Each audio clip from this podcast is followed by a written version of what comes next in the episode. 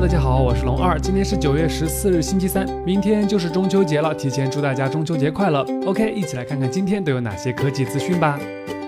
今天凌晨一点，苹果正式推送了 iOS 十的正式版，估计很多小伙伴都在熬夜等着更新。然而让大家崩溃的是，许多用户在开始升级之后被卡在了 Connect to iTunes 界面，集体变砖。对此，苹果方面回应称，现在问题已经解决了，用户可以连接到 iTunes 完成升级。可是丢掉的数据又该由谁来负责呢？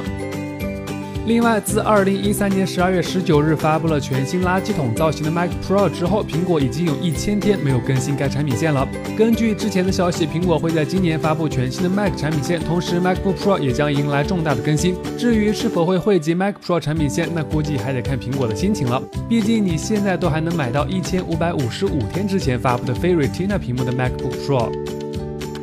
小米五 S 的消息最近也是一天比一天玄乎。今天有微博网友爆料称，小米五 S 将采用高通的超声波指纹识别技术，把传感器隐藏在玻璃下面，而且手机盖板上没有打孔。小编相信这个技术，但小编有点不太相信它会出现在小米五 S 上呢。三星 Note 7电池爆炸的问题几乎天天都有新进展。现在据外媒消息，美国部分城市的交通管理部门开始严禁用户乘坐公共汽车和地铁时使用三星 Note 7。而纽约地铁表示，虽然目前没有因为 Note 7导致 MTA 财产遭受损失的报道，但也建议乘客尽量避免在乘坐地铁时使用 Note 7。本想借着 Note 7压制 iPhone 7的三星，现在看来是真的要悲剧了呀。